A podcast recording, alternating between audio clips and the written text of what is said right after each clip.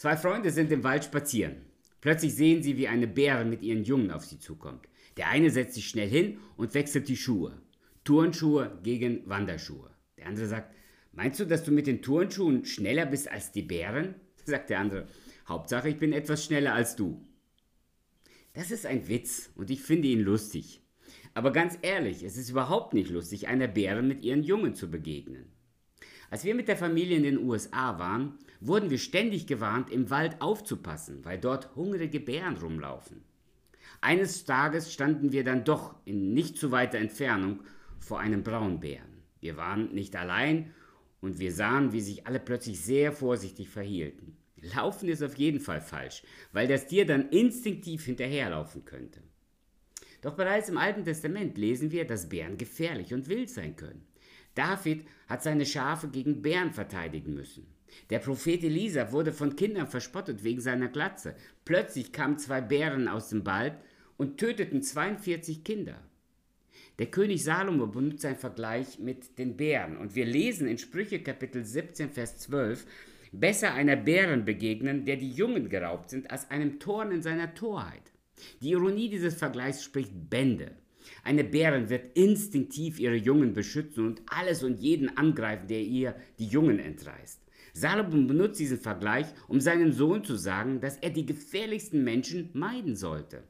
Und das ist der 76. Tipp fürs Leben. Meide die gefährlichsten Menschen. Doch wer ist das?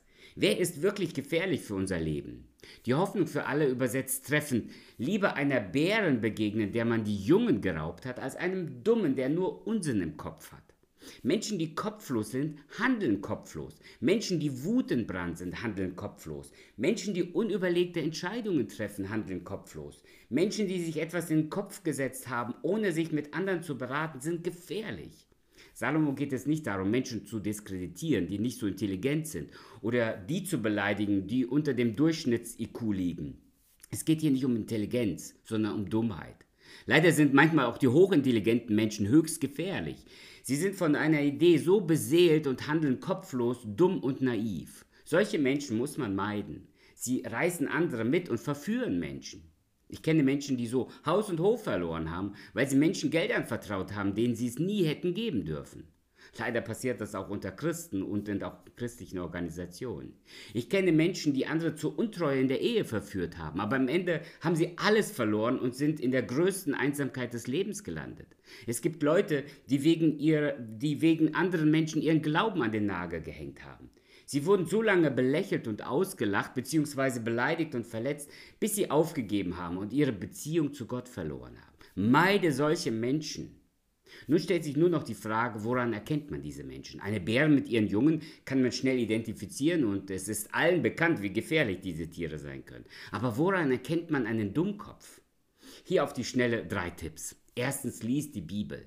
Die Bibel ist voller Weisheit und Lebenserfahrung. Ich sage immer wieder, wenn wir alles tun, was nur im Buch der Sprüche steht, dann würden alle Menschen ein gutes und erfolgreiches Leben leben. Aber die Bibel enthält so viel mehr. Verlass dich auf Gott mehr als auf Menschen. Lies erst das Buch, dann die Bücher.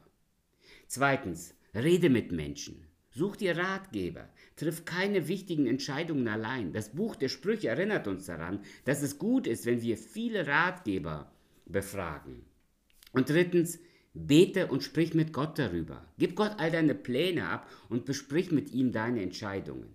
Je näher du bei Gott bist, umso weiter bist du entfernt von den gefährlichsten Menschen dieser Welt. Manchmal muss man dafür Freundschaften opfern. Manchmal muss man lukrative Angeboten eine Absage erteilen. Aber am Ende ist das besser, als sich mit den gefährlichsten Menschen in den sicheren Abgrund zu begeben. Denn diese Menschen sind gefährlicher als eine Bären mit ihren Jungen, sagt Salomo. Deshalb spiel nicht mit dem Feuer und meide die gefährlichsten Menschen.